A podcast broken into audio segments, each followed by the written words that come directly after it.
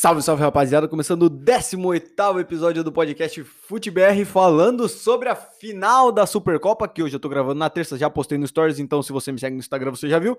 É, eu tô gravando isso aqui na terça-feira, porque eu deixei pra cima da hora, isso não é nenhuma novidade.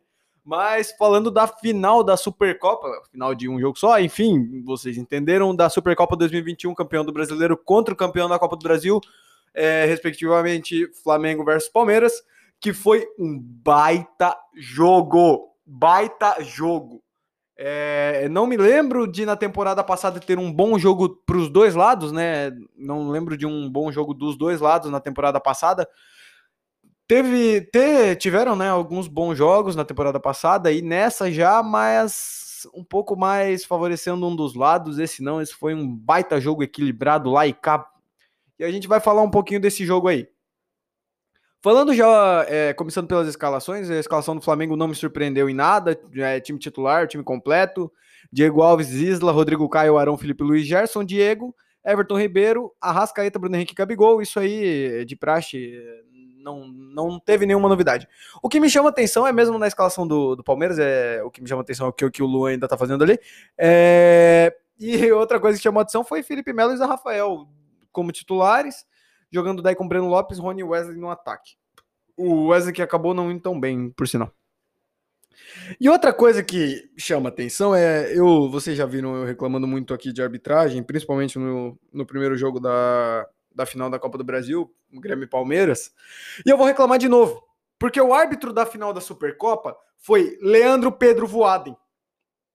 E eu não, não, falo nem de nem de, uma, nem de uma das piores atuações da carreira dele, mas é porque é um árbitro que tem históricos ruins. Então já começo adiantando que não dá para Leandro Pedro em apitar uma final dessa. E a gente vai começar logo, já começar do começo do jogo. É, que todo podcast sobre o Palmeiras é eu babando o ovo do Rafael Veiga. E de, nesse não vai ser diferente. Ele deixa o Arão sem pai nem mãe e faz um golaço de trivela logo no começo do jogo, que favorece muito o esquema do Palmeiras, que na teoria, antes do jogo, vinha para jogar no contra-ataque. Vinha, lateral do Palmeiras. É, vinha para jogar no contra-ataque. E o Flamengo propondo o jogo, que é normal. O Flamengo propor jogo aqui no Brasil, eu acho que é contra quase todos os times.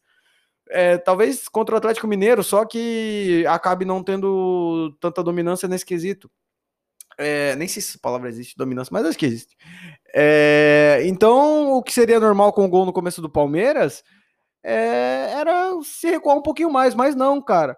E tanto que no, ainda o Palmeiras seguia apertando, porque o Flamengo errou algumas saídas de bola ali, e o Palmeiras conseguiu roubar a bola e poderia ter feito o segundo logo cedo. Mas eu via os jogadores do Palmeiras muito afobados, porque o Wesley e o Felipe Melo, os dois levaram cartões amarelos por carrinhos violentos. O Felipe Melo não é nenhuma novidade. É, por carrinhos violentos no, no primeiro tempo.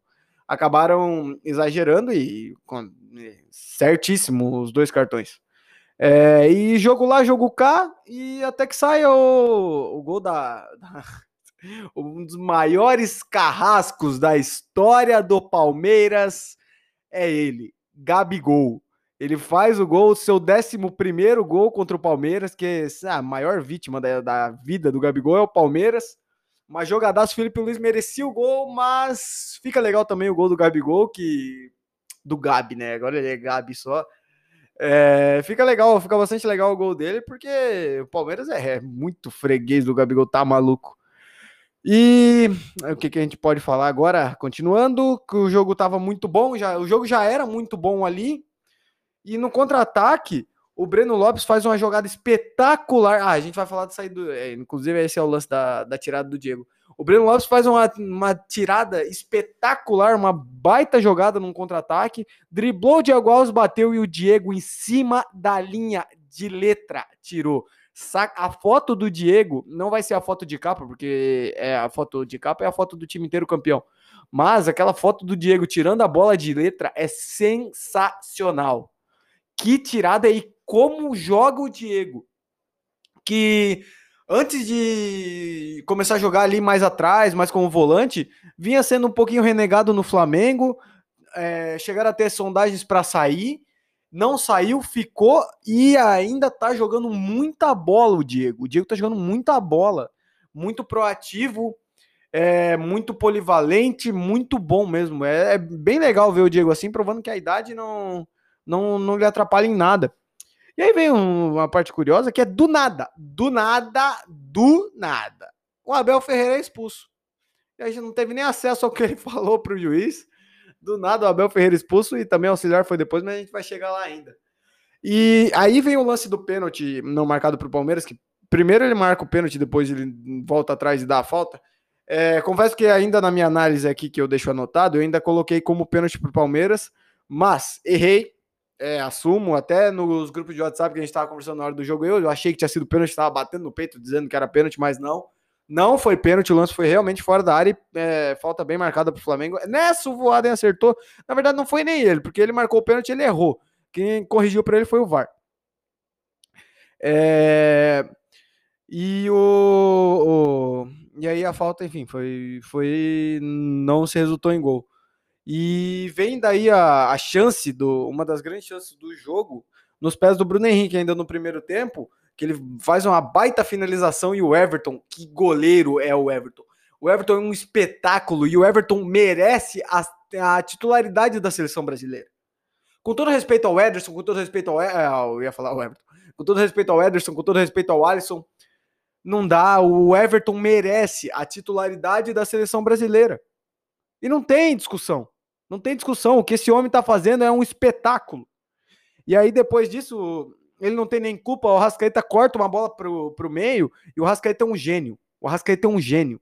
Porque todo goleiro olha para aquela bola e espera um chute chapado. É... Espera um chute chapado a, aberto, né? E o Rascaeta não, ele dá no contrapé rasteiro, não tinha como pegar.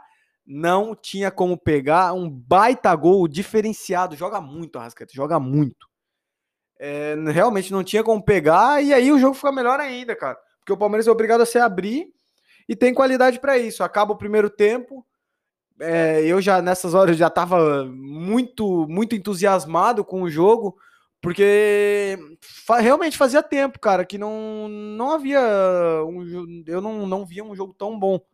E aí no vem as mudanças para o segundo tempo no Palmeiras, que entram o Danilo e o Gabriel Menino no lugar do Felipe Melo e do Zé Rafael, é que eu acho que os dois deveriam ter começado o jogo.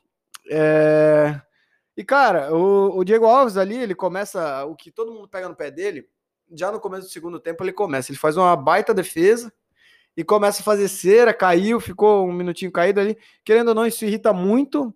E mais depois, obviamente, virou herói, né? Mas era muito começo do segundo tempo, cara. Eu pontuei isso aqui porque não é novidade o Diego Alves fazer cera, mas é uma coisa que irrita muito, cara. Até nos dois lados, cara. É, é, é muito irritante. E aí o jogo lá e cá, e eu ainda anotei aqui o que eu já havia dito, é, que não me lembro se em 2020 eu, a gente teve um jogo tão bom quanto esse. Que realmente, cara, for puxar na memória, eu lembro de Palmeiras e River, eu lembro de Boca e Santos, é, lembro de Grêmio e Santos, mas foram jogos mais desequilibrados, né? Desequilibrados para um lado. Então, cara, eu acho que eu coloco o jogo de 2020 e 2021, acho sem dúvidas, cara, foi um baita jogo, um jogo de ideias, um jogo de táticas, realmente foi. Até o Gabriel Franz, que deu entrevista aqui pra gente, ele fez um tweet sobre isso. Salve pro Gabriel, inclusive, se estiver ouvindo isso aqui. É... E aí veio o pênalti do Rodrigo Caio, um pouco infantil, e aí muita gente pode discutir a força, né, da, do puxão de camisa, mas, mas, mas, mas, infelizmente, puxou a camisa, é pênalti.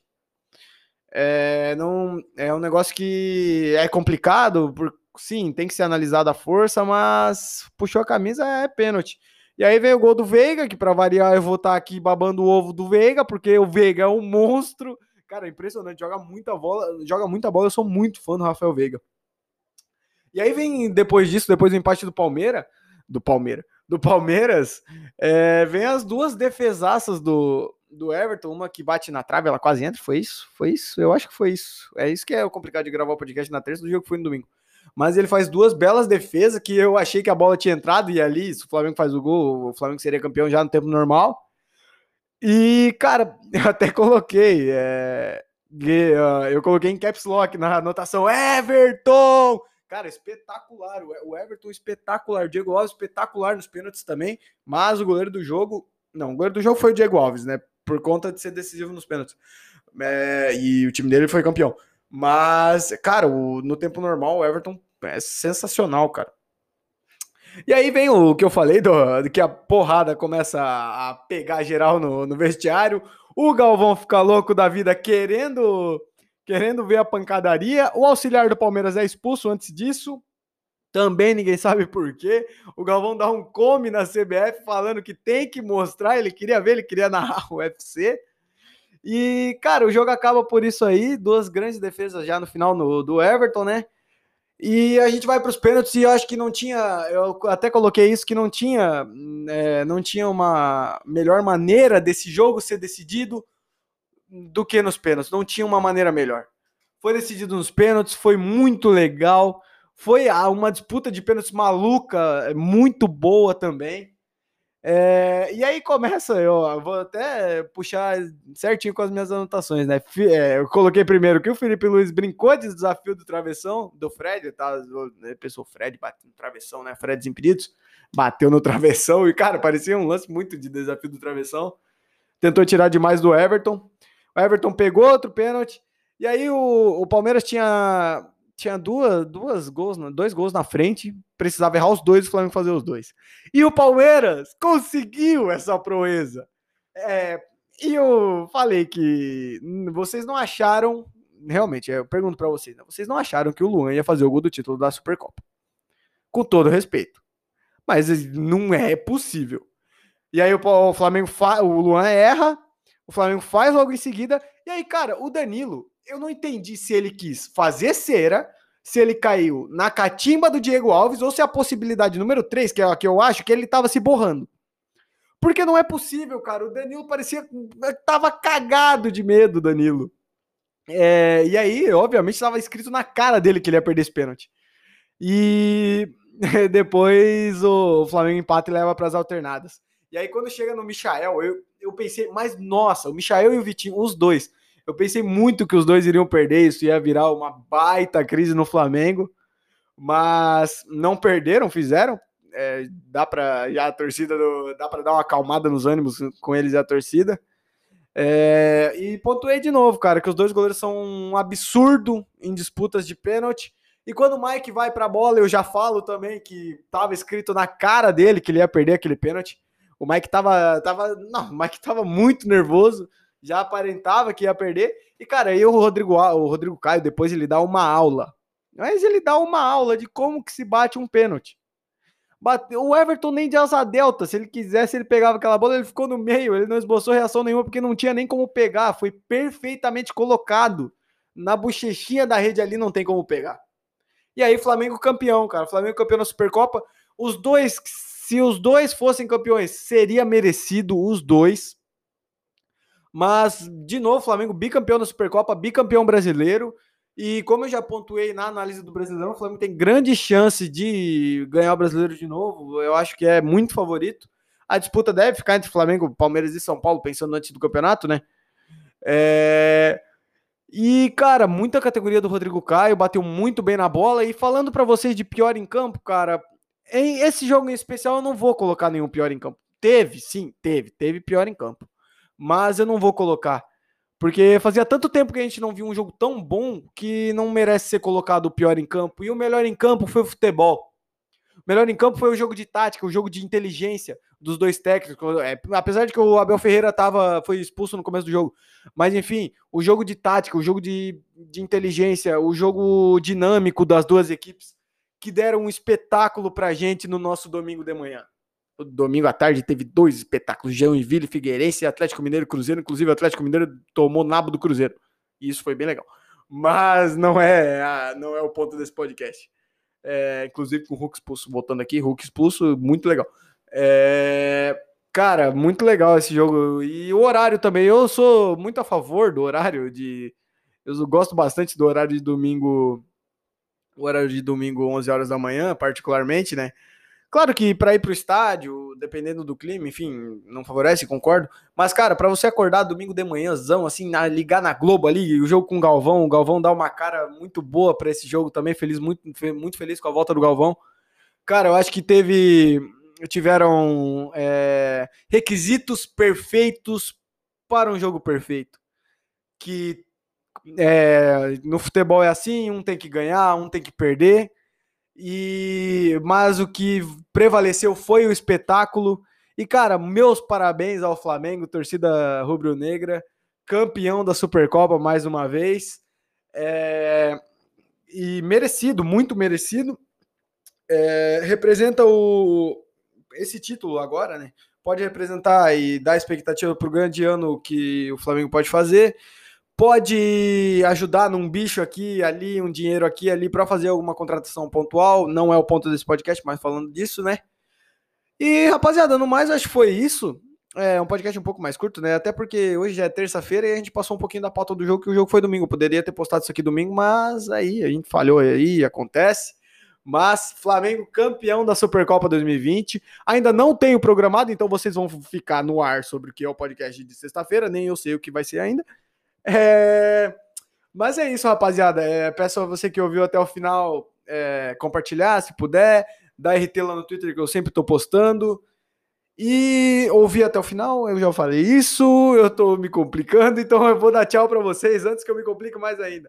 Falou, rapaziada. Segue eu lá nas redes sociais. Qualquer opinião, crítica, construtiva, qualquer coisa, só chamar lá. É nós, valeu!